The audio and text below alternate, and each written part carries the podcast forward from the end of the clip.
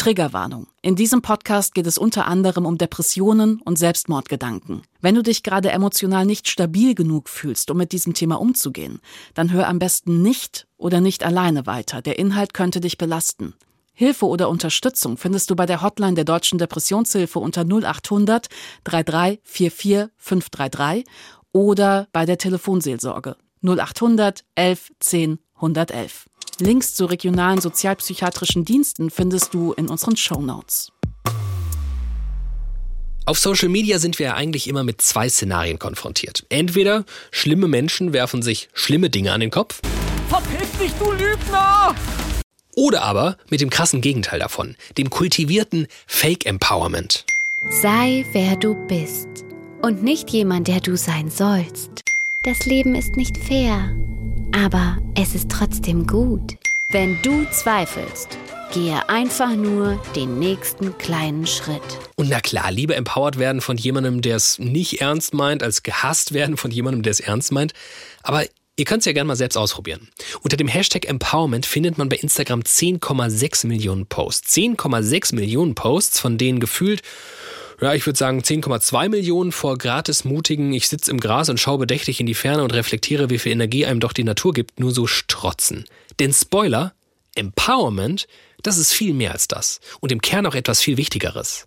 Aber es wurde vereinnahmt, nicht nur von Instagram, sondern auch für die Wirtschaft und die Politik wird das Empowerment jedes und jeder Einzelnen immer wichtiger. Und wenn man das zu Ende denkt, kann das im schlechtesten Fall unsere ganze Gesellschaft zerlegen. Darum geht's heute. Ich bin David Alf. Und das ist Studio Komplex. Wir werden auf den Insta-Account von Svea Schmidt aufmerksam. Also mein Name ist Svea Schmidt, ich bin Psychologin, außerdem auch ausgebildete Schauspielerin und Redakteurin. Svea hat neben ihrer Instagram-Seite auch einen Blog und die benutze ich eben dafür, zum Thema mentale Gesundheit generell aufzuklären und auch ein paar Tipps und Tricks zu verraten. Denn worum geht's denn bei dieser ganzen weltumarmenden Attitüde? Um was eigentlich total erstrebenswertes, dass Menschen sich besser fühlen, Raum für Positivität schaffen. Die Krisen, ja, die rücken näher. Total verständlich, dass wir dem irgendwie begegnen wollen, abseits von berechtigter Angst und Sorge. Aber mich beschleicht das Gefühl, dass es, das können wir Menschen ja generell recht schlecht, einfach maßlos wird. Dass berechtigte Sorge und Angst zu einem Makel verkommt, dem man dann irgendwie am besten mit Zeitraffer-Videos seiner eigenen Yoga-Routine begegnet. Dass kleine Helferlein wie CBD-Kapseln beworben werden, als sei es einfach das Normalste der Welt, seine Schlaf- und Konzentrationsstörungen so loszubekommen. Dass sich morgens statt Frühstück einen Leinsamendraink reinkloppen dabei hilft, einfach mit viel mehr Selbstliebe durch den Tag zu starten und der ganze äußere Ballast einfach gar nicht mehr so wichtig ist. Yay! Also es ist ein wenig so wie die Social-Media-Verkörperung von etwas, was wir Psychologen auch toxische Positivität nennen nämlich das konsequente Wegdrücken von negativen Gefühlen und dazu auch noch der Gedanke, man solle immer alles positiv sehen. Also wer nur positive Vibes akzeptiert, dem lehnt ja außerdem auch alles ab, was negative Gefühle überhaupt auch nur ganz vielleicht auslösen könnte. So, und jetzt sagt ihr vielleicht völlig zu Recht. Wow, willkommen im Internet, Captain Obvious. Menschen zeigen sich im Internet von ihrer besten Seite? Ja? Ich glaube, du bist einer ganz heißen Sache auf der Spur, Sherlock Holmes. Ich glaube halt, es ist mehr als das. Ich glaube, wir haben uns gewandelt von, wir zeigen, wie stolz ich auf meine Joggingdistanz bin und wie yummy meine Bowl war, hinzu. Diese fünf Morgenroutinen verbessern dein Leben einfach unglaublich. Erstens, steh morgens um 5 Uhr auf. Alles wird besser, weil du einfach mehr Zeit für dich hast. Zweitens, meditiere. So ist dein Kopf ganz leergefegt für alles, was auf deiner To-Do-Liste steht. Drittens, Schreibe eine To-Do-Liste. Viertens, mach Yoga. Je mehr Yoga du machst, desto entspannter bist du. Fünftens, und nicht vergessen, atme ein und wieder aus. Ah. Punkt 127. Und Chiasamen in deiner Bowl machen dich einfach mega happy. Mach diese Routine und friss diese scheiß Chiasamen. Du bist um fünf aufgestanden. Du hast doch wohl Zeit, Chiasamen zu besorgen. Und jetzt sprich mit mir. I'll be the best version of myself. Aber es ist ja nicht so, als seien diese ganzen Be Positive Empower Vibes ein reines Instagram-Phänomen. Es ist auch ein ja, irgendwie so ein postkapitalistisches Wirtschaftsding geworden. Wir sind auf die Website von ihm hier gestoßen. Ich bin äh, Nico.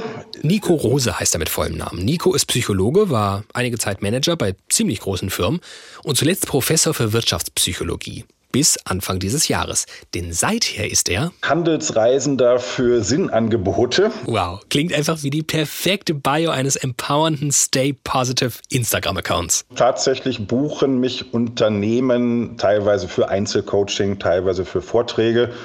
Und ich komme dann eben an und mache diesen Unternehmen Sinnangebote und, und lasse diese Sinnangebote dort und hoffe, dass die Unternehmen was ganz Schönes daraus machen. Findet ihr es auch lustig, dass er bei dem Wort Sinnangebote selbst kichern muss? So weit ist es nun also gekommen. Es reicht nicht nur, dass privilegierte Camper-Dudes aus ihrem 40.000 Euro Bulli heraus das Sinnangebot des abgelegenen Alpensees annehmen. Unternehmen brauchen das jetzt auch. Mega geile Geschäftsidee. Nico nennt sich auf seiner Website Sinnputgeber. Sein Slogan Better Leaders, Better Business, Better Living. So, und was ist das jetzt genau? Sinnput. Ja, wenn wir jetzt auf Organisationen gucken, also Arbeit in Unternehmen, womit ich mich normalerweise beschäftige, dann äh, hat das zum Beispiel was mit eigentlich recht alten Ideen zu tun, wenn man so Richtung, Richtung Karl Marx schaut. Ne? Boah, krass, auf den Spin ist, glaube ich, noch kein Instagrammer gekommen. Die Leistungssteigerung von Unternehmen mit Karl Marx untermauern. Mögen die herrschenden Klassen vor einer kommunistischen Revolution zittern! Die Proletarier haben nichts zu verlieren als ihre Ketten. Wir haben eine Welt zu gewinnen. Proletarier aller Länder, vereinigt euch! Und, äh, so. Möge mein Sinnput euch zu Better Leaders, Better Business und Better Living führen! Okay, sorry, nochmal. Ja, wenn wir jetzt auf Organisationen gucken, also Arbeit in Unternehmen, womit ich mich normalerweise beschäftige, dann äh, hat das zum Beispiel was mit eigentlich recht alten Ideen zu tun, wenn man so Richtung, Richtung Karl Marx schaut. Ne? Also Entfremdung von der Arbeit, dieses ich, ich bin nur noch ein kleines Rädchen im Getriebe und drehe vielleicht so den ganzen Tag immer nur die gleichen drei, vier Schrauben herum. Das ist ja im Grunde so die, das Sinnbild von Anti-Empowerment. Ne? Und leider ist es so, dass vieles, was Unternehmen sich eigentlich erstmal so aus, aus Managementgründen ausdenken, ne? also Compliance und Budgets und Zeichnungsrechte und, und Schlag mich tot. Das sind alles Dinge, die, die erstmal das Empowerment der Leute sozusagen wegnehmen. Ne? Und da jetzt mal ganz allgemein gefasst, wo man den Menschen das Gefühl gibt, dass sie äh, etwas poetisch ausgedrückt Autor ihrer eigenen Arbeitsgeschichte sein dürfen, da wächst äh, tendenziell auch das Empowerment. Ah ja, dahin biegen wir nämlich jetzt ab. Denn Autor seiner eigenen Arbeitsgeschichte, das klingt schon deutlich weniger nach Marx, sondern ganz schön arg nach durchgecoachtem New Work-Klischee. Und hier, schau mal hier, da gibt's kostenlos Mate. Und Petro, Petro da hinten, Petro macht dir jederzeit Essen, wenn du was brauchst. Ne? Also wirklich immer. Ich habe letztens um 1.30 Uhr nachts so Lust auf Faritas gehabt. Da ist er echt los und hat am Flughafen die Zutaten besorgt. Also es ist super, wie wir hier alle an einem Strand ziehen. Alles klar. Wie funktioniert das im wahren Leben von Nico Rose? Dann kann man sich zum Beispiel fragen, Brauchen wir überhaupt hierarchische Führung im Unternehmen oder kann man nicht auch bestimmte Dinge im äh, Selbstorganisation erledigen lassen? Das wäre zum Beispiel eine empowernde Maßnahme. Aber auch sowas wie, wenn ich gerade gesagt habe, äh, kann man die Leute zum Beispiel regelmäßig durch verschiedene Abteilungen rotieren lassen, so dass sie wieder ein Gefühl bekommen für das große Ganze des Unternehmens. Das wären zum Beispiel so Maßnahmen, die man im Unternehmen umsetzen könnte und noch vieles andere mehr. Und guck mal da hinten, das ist unser Atelier. Einmal die Woche gehen wir hier alle gemeinsam rein und dann bauen wir Skulpturen und zeichnen und malen und am Ende entsteht ein Gesamtwerk. Ne? Das bildet dann ja die Leidenschaft jedes und jeder Einzelnen ab und es ist einfach super wichtig, dass sich hier alle als ja als Autoren ihrer eigenen Arbeitsgeschichte verstehen, weißt du? Und hier beginnen bei mir und ich glaube auch bei Karl Marx schon wieder alle Alarmglocken zu schrillen. Das setzt doch voraus, dass ArbeitnehmerInnen das überhaupt wollen, AutorInnen ihrer Arbeitsgeschichte werden. Eine überbordende Leidenschaft für das große Ganze des Unternehmens zu entwickeln. Das führt doch am Ende zur völligen Entgrenzung von Leben und Arbeit. Und dazu, dass, weiß ich nicht, Carsten, der bis gestern noch von 9 bis 17 Uhr Happy Schleppi drei Schrauben umgedreht hat, auf einmal um 1.30 Uhr nachts bei Pedro Fajitas bestellt. Ja, ich glaube, dieser Gedanke, dass man andere Menschen sozusagen empowern kann, den finde ich schon sehr merkwürdig. Das ist genauso wie dieser Aspekt, ich, ich lese gerade ein uraltes Buch hier von Reinhard Sprenger, Mythos Motivation. Und da spricht er immer von der Motivierung anstatt der Motivation. Also ich, Und ich dachte, das wäre dein Job, weißt du. Ich dachte, du bist genau der, der diese Motivierung ausspricht. Um Gottes Willen, nein, das ist ja schrecklich. Alles ähm, falsch verstanden. Nein, nein, nein, nein. Äh, das, ich würde einfach sagen, Schleck, das geht nicht. Also du kannst andere Menschen im Grunde nicht motivieren. Du kannst dafür sorgen, dass du sie nicht demotivierst. Das wäre ein ganz guter Anfang. Und genauso wenig, glaube ich, kannst du andere Menschen empowern. Das finde ich sogar sehr, sehr übergriffig, wenn man das mal so ausdrücken möchte. Jetzt verstehe ich gar nichts mehr. Der Mann, den ich unbedingt für die Coach gewordene Variante der empowernden Instagram-Zitatkachel halten wollte, hält nichts davon, andere Menschen zu empowern? Das ist ja gerade das, das Lustige. Also vieles, was Unternehmen machen, ist sozusagen erstmal, äh, ich weiß gar nicht, wie man das nennen möchte, de-empowered. Also du, du nimmst den Leuten Kompetenz und Selbstbestimmung weg durch zu viel Regeln, durch zu viel Strukturen, durch zu viel Compliance und dann kommst du quasi hinterher gönnerhaft an und sagst so, und jetzt muss ich dich aber wieder empowern wo ich vorher fragen würde, okay, warum hast du denn überhaupt diese ganzen Strukturen und Regeln und so weiter aufgebaut, äh, die den Leuten dieses Gefühl von Selbstbestimmung erstmal wegnehmen? Also äh, die, die, diese ganze Idee von ich empowere andere Leute, die, die finde ich hochgradig äh, ja, merkwürdig, ehrlich gesagt. Ja, ich doch auch. Okay, aber Warte mal, wie passt das denn jetzt alles zusammen? Nico Rose nennt sich Sinnputgeber, will ArbeitnehmerInnen zu den AutorInnen ihrer Arbeitsgeschichte werden lassen. Das aber nicht, indem man sie empowert. Okay, ich glaube, es wäre ratsam, dass wir uns mal diesem Begriff zuwenden. Empowerment. Denn irgendwie habe ich den Eindruck, er bedeutet inzwischen alles und nichts. Ja, ein äh, amerikanischer Empowerment-Forscher hat mal gesagt, das sei so ähnlich wie mit Pornografie. Man sei schwer zu definieren, aber man erkenne es, äh, wenn man es sieht. Das gilt für Empowerment auch. Das ist Ulrich Bröckling. Er ist Professor für Kultursoziologie an der Uni Freiburg und der hat sich schon vor knapp 20 Jahren mit dem Begriff Empowerment auseinandergesetzt. Der Begriff kommt ursprünglich aus der sozialen Arbeit, insbesondere aus der sozialen Arbeit, wie sie in der amerikanischen Bürgerrechtsbewegung für im Sinne eines Black Empowerment praktiziert wurde, hat sich dann aber ausgeweitet auf den Bereich des Managements, auf den Bereich auch der internationalen Entwicklungszusammenarbeit. Also in ganz unterschiedlichen Bereichen taucht dieser Begriff auf und das führt dazu, dass er etwas an Trendschärfe verloren hat. Und der Begriff ist inzwischen, auch das war vor 20 Jahren noch nicht der Fall, ja schon in die Alltagssprache eingegangen. Ähm, also dieser Begriff ist auch irgendwie entleert worden, könnte man fast sagen. Alles, was irgendwie gut und wichtig ist und was ein positives, unterstützendes äh, Verhältnis zwischen Einzelnen oder auch zwischen Gruppen hat, wird letztlich als Empowerment gefasst. Ja, das ist irgendwie auch mein Eindruck. Alle sind konstant am Empowern, Empowerment als Hashtag, der unter Good Vibes Instagram Posts klebt, was ja noch mal unangenehmer ist, wenn man sich vor Augen führt, woher der Begriff ursprünglich kommt. Herr Bröckling hat es ja schon gesagt, die Bürgerrechtsbewegung in den 60er Jahren in den USA. Kennt jeder Martin Luther King. Der schwarze US-amerikanische Baptistenprediger war der wichtigste Protagonist der Bürgerrechtsbewegung. Die ist gewaltfrei für die bedingungslose Gleichberechtigung von Afroamerikanern und gegen die sogenannte Rassentrennung eingetreten. Und äh, mal ganz dumm gefragt, warum war das da eigentlich noch nötig? Also offiziell wurde mit dem Ende des amerikanischen Bürgerkrieges circa 100 Jahre vorher die Sklaverei in den USA abgeschafft. Aber Gleichberechtigung war damit noch lange nicht erreicht. Schwarze durften oft nicht wählen, wurden schlechter bezahlt, alles aufgrund diskriminierender Gesetze. Es war Schwarzen sogar verboten, sich mit Weißen im gleichen Raum aufzuhalten. No. No, we are not satisfied and we will not be satisfied until justice rolls down like waters and righteousness like a mighty stream. dann kam Rosa Parks.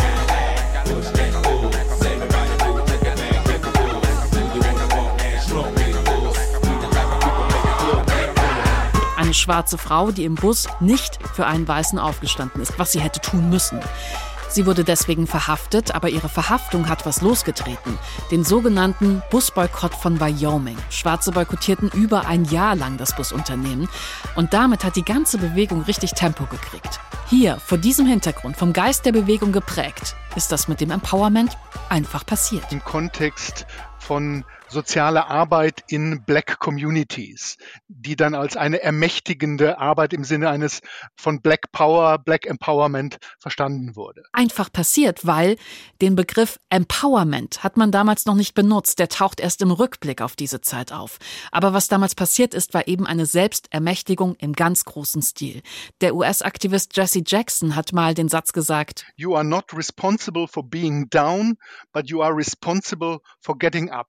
Also ihr seid nicht verantwortlich dafür, dass ihr, dass es euch schlecht geht, dass ihr unten seid, aber ihr seid verantwortlich dafür, dass ihr hochkommt, dass es euch besser geht. Noch jahrelang hat die Bürgerrechtsbewegung für ihre Ziele gekämpft und die Menschen sich immer wieder darin bestärkt, dass sie denselben Wert haben, dass sie nicht alleine stehen, dass sie es schaffen werden. Sozusagen Hashtag Equal Rights, Hashtag Self-Care, Hashtag Better Together.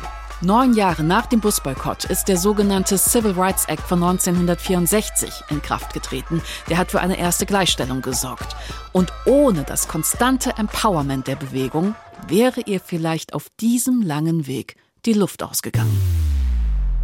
Ich ähm, habe früher in Lichtenberg gewohnt. Das ist Deborah Antmann. Ich kann das äh, übrigens nicht empfehlen für äh, jüdische oder anderweitig marginalisierte Menschen. Deborah ist Autorin und Künstlerin und sie erzählt uns jetzt eine Geschichte. Ich ähm, war am U-Bahnhof, äh, bin in den Fahrstuhl eingestiegen und sah, dass gerade noch so eine Kleinfamilie mit viel Gepäck und Kinderwagen kam. Und der freundliche Mensch, wie ich bin, habe hab ich den Fahrstuhl aufge, äh, aufgehalten.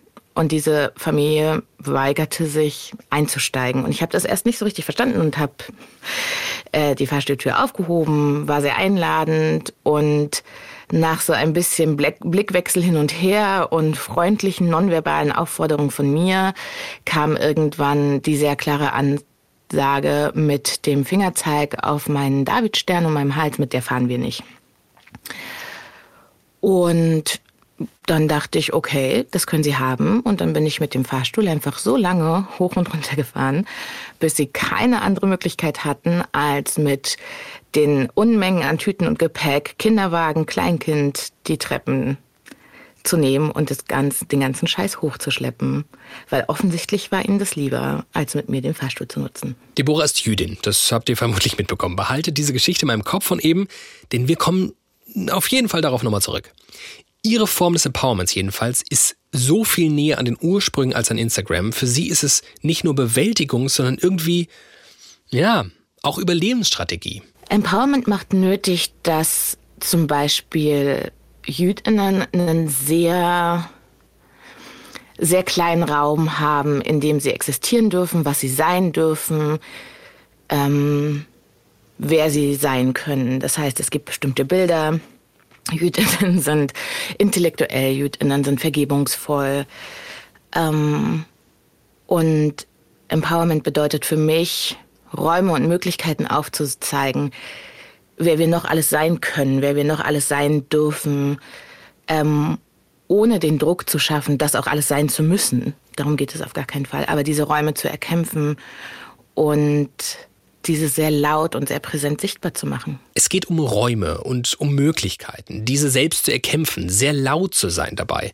Wir erleben hier also so ein Empowerment, das dich nicht fragt, ob du eine bessere Version deiner selbst sein magst, indem du irgendwie ein Dankbarkeitstagebuch schreibst, sondern ein Empowerment, das viel existenziellere Nöte betrifft. Und ein Empowerment, das einem Anspruch von außen auf jeden Fall nicht gerecht werden will. Oft ist ja der Anspruch gegenüber marginalisierten Gruppen, möglichst so sehr so zu sein wie, ähm, wie die Mehrheit. Und damit werden uns ja mehr Rechte versprochen oder auch weniger Repression versprochen, weniger Gewalt versprochen. Und manchmal ähm, kriegen wir besonders viel Applaus dann, wenn wir es besonders gut schaffen, so zu sein wie alle anderen. Und das ist aber nicht Empowerment. Es ist übrigens wirklich nicht so, als gäbe es bei Instagram jetzt nur die Lifestyle-Variante von Empowerment. Hi, ich bin Luisa Laudace. Hi, ich bin Alina und habe mit meiner Kollegin Luisa die Angry Cripples gegründet. In ihrer Insta-Bio steht Empowerment direkt progressiv. Auf der Website steht, wir wollen einen Ort schaffen, an dem Empowerment an erster Stelle steht. Eine Art safer Space, über den sich behinderte Menschen vernetzen, austauschen und voneinander lernen können. Und auch wenn der Name, also Angry Cripples, erstmal sehr direkt wirkt, so ist es genau das, was die Behindertenbewegung braucht. Weil es nett und freundlich oft nicht mehr weitergeht. Es gibt einen Begriff, der nennt sich Tone Policing. Das bedeutet, dass Menschen, gerade marginalisierten Menschen, sagen, wie sie Kritik zu äußern haben und dass sie doch bitte freundlich und nett sein müssen, damit man ihnen überhaupt zuhört. Tone Police. Officer, eine Frau im Rollstuhl hat ein Schimpfwort benutzt. Was? Na hören Sie mal, nur weil Sie von der Gesellschaft als abnormal hingestellt werden, ist noch kein Grund, hier unhöflich zu sein.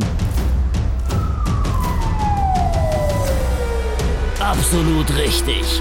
Ein echter Holzkopf greift durch. Das heißt, sie setzen das quasi so ein bisschen als Voraussetzung.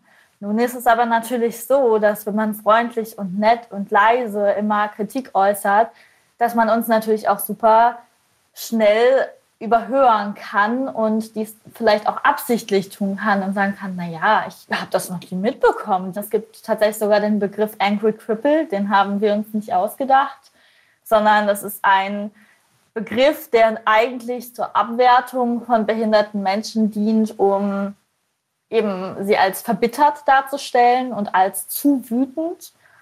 Und wir haben uns diesen Begriff zurückgeholt. Aber ich glaube, dass es wirklich nicht darum geht, wie behinderte Menschen auf Diskriminierung reagieren, sondern eher darum, wie die Menschen, die sich diskriminierend verhalten, vielleicht auch daraus lernen und versuchen, ihre ableistischen Denkmuster abzubauen. Ableistische Denkmuster, also Ableismus. Ich glaube, das müssen wir ganz kurz erklären. Ableismus ist die strukturelle Diskriminierung von behinderten und chronisch kranken Menschen. Es geht um Stigmatisierung, um Narrative und um diskriminierende Strukturen, um ein System. Ableismus ist überall und Ableismus ist eben nicht nur ein, ich hasse behinderte Menschen oder behinderte Menschen sind weniger wert, sondern es sind auch Glaubensansätze und Denkweisen, mit denen wir alle sozialisiert wurden, die darauf aufbauen und die oft nicht so einfach zu erkennen sind, ähnlich wie bei anderen Ismen.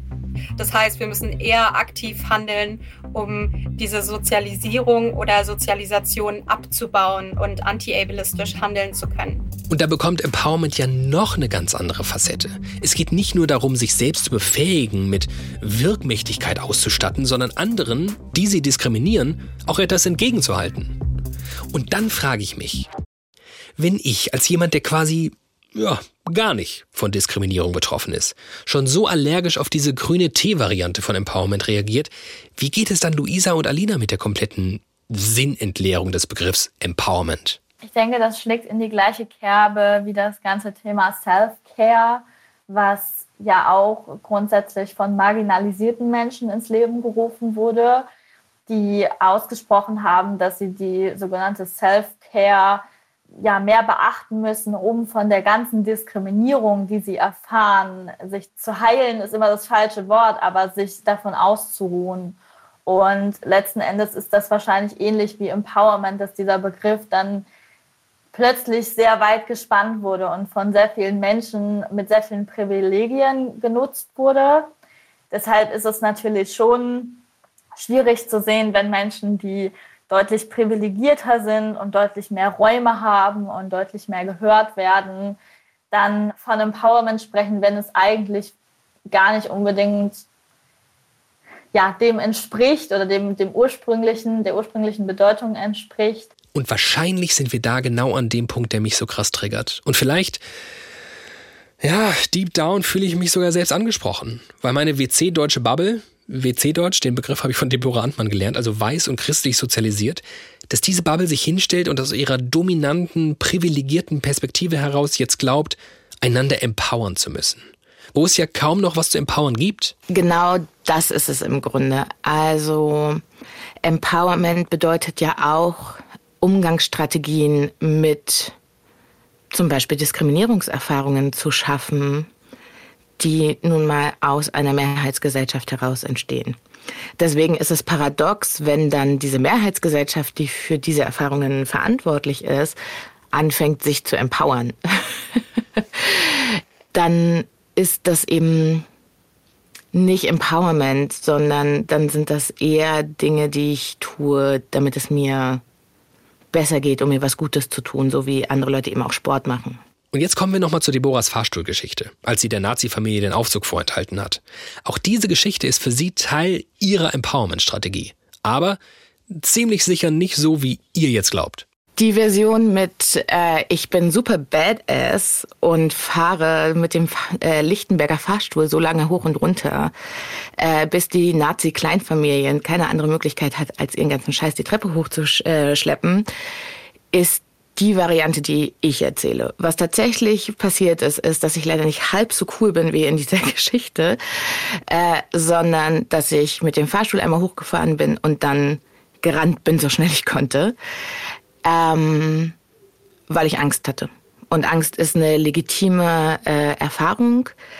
Aber mein Bedürfnis war im Nachhinein zu sagen, in dieser expliziten Situation haben die Nazis mit ihrer reinen Präsenz und mit ihrer reinen Aggression gewonnen.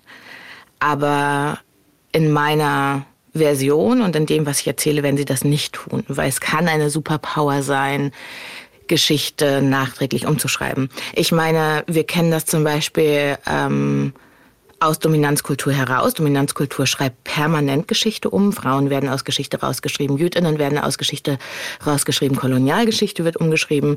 Und dann dachte ich, warum das nicht als Empowerment-Tool benutzen und jede Person, jede jüdische Person zum Beispiel, die diese Geschichte in Zukunft hört, wird nicht denken, oh nein, eine andere depressive Geschichte, in der wir die Opfer sind, sondern wird hören, bam, geil, endlich haben die Nazis mal gewaltlos eins auf die Fresse bekommen. Ähm, und ich finde es sehr wichtig, dass wir uns das rausnehmen. Zum einen, weil das ein sehr jüdisches Tool ist, ein sehr jüdisches Empowerment-Tool, ähm, zu sagen, Geschichten wandeln sich im Kontext. Deswegen lesen wir die Torah jedes Jahr aufs Neue, weil wir sagen, wir sind jedes Jahr jemand Neues. Deswegen kann die Geschichte niemals die gleiche sein. Und gleichzeitig ähm, finde ich es sehr mächtig, ein, ein so starkes Unterdrückungstool wie Geschichte umzuschreiben, als Empowerment-Tool zu nutzen und zu sagen, ich werde keine weitere Geschichte erzählen, in der wir Schaden genommen haben, sondern ich werde eine Geschichte erzählen, in der wir triumphiert haben. Tone Police 2. Nicht doch, Deborah. Also ähm, meiner Meinung nach ist es also schon auch flunkern. Ist nicht in Ordnung, wenn du mich fragst. Ich habe sehr viel Kritik dafür bekommen, man soll nicht lügen. Die einzigen, die in dieser Geschichte Schaden nehmen, sind Nazis. Und ich meine, das kann nicht unser Problem sein. Mir wird langsam irgendwie klar, der Titel dieser Sendung, die Empowerment-Lüge, ist eigentlich kompletter Irrsinn, oder? Wie absurd, dem Drang nachzugeben, über das Stöckchen der x Millionen Insta-Empowerment-Posts zu springen. Denn das meiste davon ist einfach kein Empowerment. Empowerment ist, das haben wir gelernt, zu einem Label verkommen. Aber echtes Empowerment, das gibt es. Ja, dank der Angry Cripples sogar auf Instagram. Und vermutlich ist jetzt der Punkt gekommen, wo ich mich ohnehin schon so in Selbstkritik übe, auch ein bisschen was glatt zu bügeln, was ich in meinem Verhältnis zu sich beim Yoga machen Film den Insta-Boys und Girls kaputt gemacht habe. Denn wer sagt eigentlich, dass nur die an ihrem Glück arbeiten dürfen, denen es besonders schlecht geht? Und wer bin ich eigentlich zu entscheiden, wem es schlecht genug geht, damit er oder sie sich mit Yoga, Meditation oder Achtsamkeit Bums auseinandersetzen darf, ohne mich zu provozieren? Und wer bin ich eigentlich, dass für mich dieser freundlich schauende Nico Rose von der Sinputgeber-Website ja höchstwahrscheinlich auch nur so ein neoliberaler Buzzword-Clown ist, wenn ich dann feststellen muss, warum er Psychologe geworden ist, das hat wirklich ganz andere Gründe gehabt. Es ist ja so ein Psychologen-Klischee, dass wir das alle studieren, um erstmal selbst heile zu werden. Aber wenn ich so auf meine lieben Kommilitoninnen und Kommilitonen schaue, dann finde ich, ist an dem Klischee durchaus etwas dran. Und äh, auf der anderen Seite finde ich es auch gar nicht verwerflich. Und ich habe persönlich schon Depressionen gehabt. Das läuft auch durch meine Familie. Äh, von daher bin ich einigermaßen immun gegen dieses, äh, du musst die ganze Zeit glücklich sein. Perfekt. Ich hatte nicht nur keine Ahnung vom Sinnput geben, ich unterstelle ihm auch implizit die Ayn Rand Wirtschaftsdully-Version des ganzen Fake Empowerment zu sein. Nicht nur ist er das nicht, seine eigene Vergangenheit lässt mich und meine Vorurteile, und zwar völlig zu Recht, wie den letzten Deppen dastehen. Ich bin mit 16 ein Jahr in die USA gegangen, habe also mein Schuljahr, mein elftes Schuljahr dort gemacht, klassisches Auslandsjahr und äh, ohne da jetzt jemandem individuell auf die Füße treten zu wollen, habe ich also ganz viele Schwierigkeiten gehabt, mich da mit meiner äh, Gastfamilie zurechtzufinden und habe auch an der Schule relativ wenig Anschluss gefunden. Ich, ich lese gerade von, von Hartmut Rosa dieses äh, sehr dicke Buch Resonanz. Ich glaube, der würde sagen, ich habe also die ganze Zeit in einem sehr stummen, äh, resonanzarmen Umfeld gelebt und das hat mich dann doch so mitgenommen, äh, dass ich da wirklich arg aus der Spur geraten bin. Also es hat erstmal angefangen mit der Tatsache, dass ich dann so, so Asthma entwickelt habe, Atemstörungen. Und äh, so ungefähr zur Halbzeit um Weihnachten herum hatte ich also jetzt rückblickend mit der Expertenmeinung würde ich sagen, eine ganz ausgewachsene Depression mit äh, Selbstmordgedanken, relativ konkret. Und gleichzeitig bin ich so von Haus aus so ein bisschen so erzogen worden, ne? Arsch zusammenkneifen, durchhalten, nicht aufgeben. Das heißt, ich habe das meinen Eltern auch gar nicht gesagt, sonst hätten die mich vielleicht ja, zurückholen wollen, aber ich wollte da halt irgendwie alleine durch. Und viel, viel später, äh, so 10, 15 Jahre danach, habe ich überhaupt erstmal ganz intensiv mit meinen Eltern darüber geredet und auch erfahren, wie das ja häufig so ist, dass meine Eltern dahingehend auch vorbelastet sind. Also es gibt ja tatsächlich äh, genetische Faktoren, die das bei manchen Menschen äh, befördern. Und das war dann so klassisch äh, Schlüssel-Schloss. Ne? Also ich hatte dann eine gewisse Veranlagung dazu. Und diese etwas, ich nenne es jetzt mal lebensfeindliche Umwelt, die hat das dann relativ stark hervorgerufen. Okay, und jetzt fasst es mich doch schon wieder an diese Feel-Good-Blah-Mentalität, diese ganzen Insta-Posts, die mir und dir, aber auch eben, ja, schwer depressiven Menschen das Gefühl vermitteln wollen, easy, diese fünf einfachen Schritte helfen dir, ein noch besseres Leben zu führen. Ja, jetzt etwas zynisch könnte man ja sagen, jetzt geh mal zu jemandem, der suizidal ist und sag denen, du schaffst das. Also was, was kommt dann dabei heraus? Ne?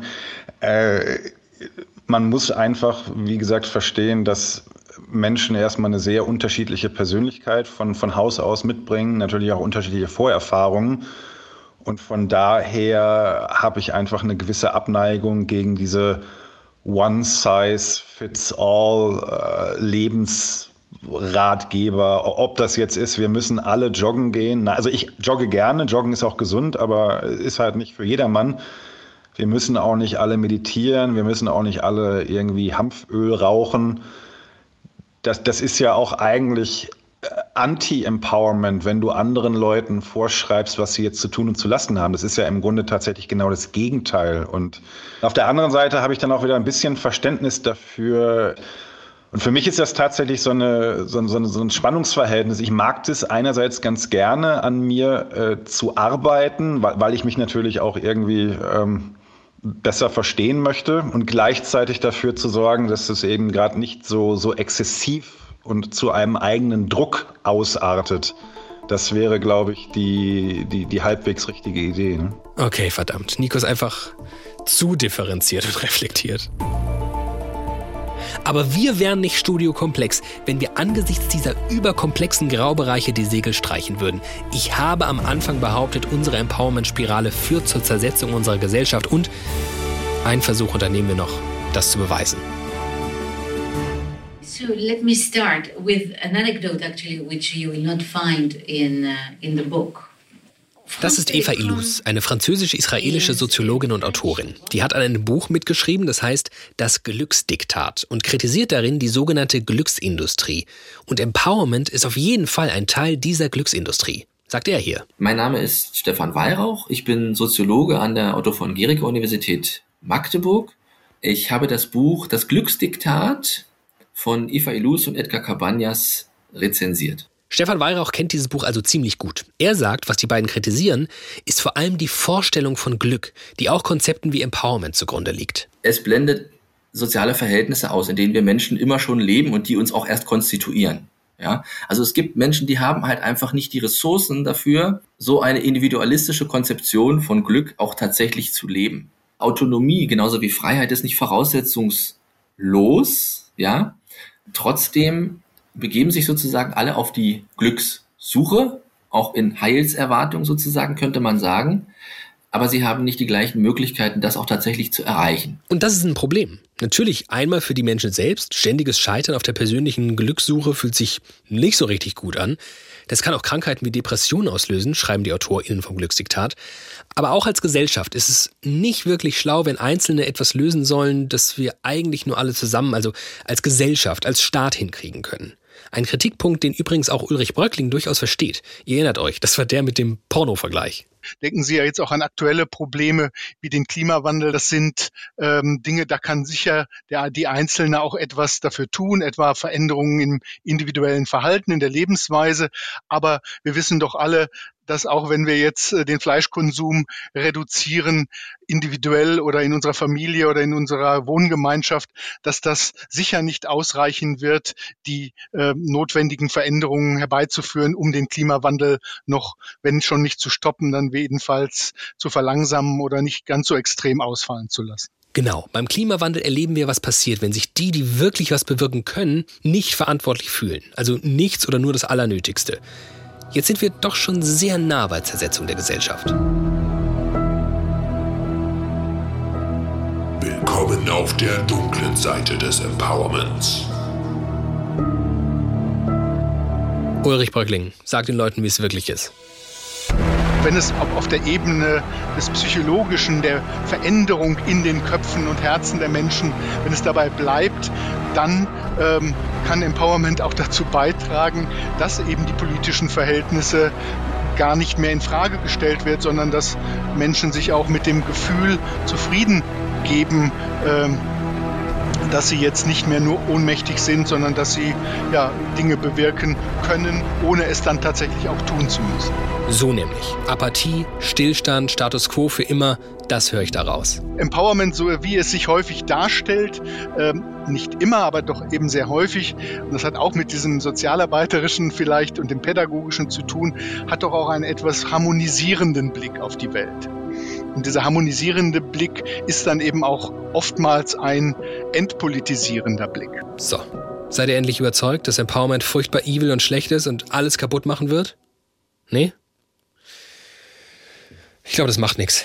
Ulrich Bröckling nämlich auch nicht. Ich glaube, es wäre verkürzt, das als eine emanzipatorische Parole oder als ein emanzipatorisches Konzept ausschließlich zu begreifen. Aber es wäre genauso verfehlt, darin nur äh, ein, eine Ideologie des Neoliberalismus zu sehen. Ich glaube, und das ist eben das, was ähm, Empowerment auch zu einem, ja, einer, einer Praxis und einer Denkform unserer Gegenwart gemacht hat, dass es genau diese beiden Seiten, diese Ambivalenz, diese Widersprüchlichkeit besitzt. Hm, irgendwann also im Zuge der Formatentwicklung von Studio Komplex hat irgendwer mal gesagt, ja, ja, wir werden die, die steile Thesen vertreten können, so mit Substanz und Haltung und so, aber die gleichzeitig trotzdem auch Uneindeutigkeiten aushalten können. Ja, dass wir gleich in Folge 2 daran gemessen werden, Uneindeutigkeiten aushalten zu können, hätte ich jetzt nicht gedacht, aber was mache ich künftig einfach immer, wenn mich die Ambivalenz übermannt und ich doch eigentlich noch so gern an meiner catchy These festhalten will? Genau. Ich frage Nico Rose. Das ist von, von einer amerikanischen Schauspielerin, ich kenne die gar nicht. Ähm, die, die, Sophia Bush, ich weiß nicht, was die macht und die spielt. Aber die hat offensichtlich mal äh, Instagram-tauglich gesagt, äh, You can be a masterpiece and a work in progress uh, simultaneously. Und das, das finde ich total genial, äh, weil ich schon so ein bisschen natürlich aus der Welt komme, ne? hier Management, Selbstoptimierung und so weiter. Und gleichzeitig habe ich aber eben auch immer mit Depressionen zu kämpfen. Also dieses, du, du, du darfst weiter an, an dir selbst arbeiten, du darfst auch besser werden wollen, äh, ohne darüber zu vergessen, was du ja alles schon erreicht hast und dass man ja auch nicht unbedingt immer perfekt sein muss. Ne? Also ich, ich, ich glaube, wir werden alle Zeit unseres Lebens so ein bisschen ein, ein unfertiges Werk sein. Das, das ist ja Teil der menschlichen Natur. Und so, so gleichzeitig trotzdem in, in Liebe darauf zu schauen, was schon alles da ist, das finde ich eine ganz schöne Haltung. Und da bin ich in den, in den letzten Jahren, glaube ich, so mehr reingewachsen und deswegen mag ich dieses Zitat so gerne. Danke, Nico. Gerne. Und danke euch fürs Hören, fürs kritische Auseinandersetzen, nicht nur still und heimlich, sondern auch bei und mit uns auf Twitter und Instagram. Falls euch dieser Podcast gefällt, abonniert uns, erzählt Menschen davon, denen er auch gefallen könnte. Und ähm, gibt es bei Spotify, in der ARD Audiothek, bei Apple Podcasts, inzwischen sogar bei Amazon Music, Google Podcasts. Ich glaube, ehrlicherweise inzwischen wirklich überall, wo es Podcasts gibt. Diese Woche in der Redaktion waren Tamara Maschalkowski, Erik Oppermann und Bianca Schwarz. Unser Artwork haben wir Johannes Helm und Felix Leichum zu verdanken, das alles viel besser klingt, als hätten wir selbst geschnitten. Alex Peisert. Studio Komplex ist ein Produkt des Hessischen Rundfunks. So ein Glück. Ich bin David Alf. Tschüss.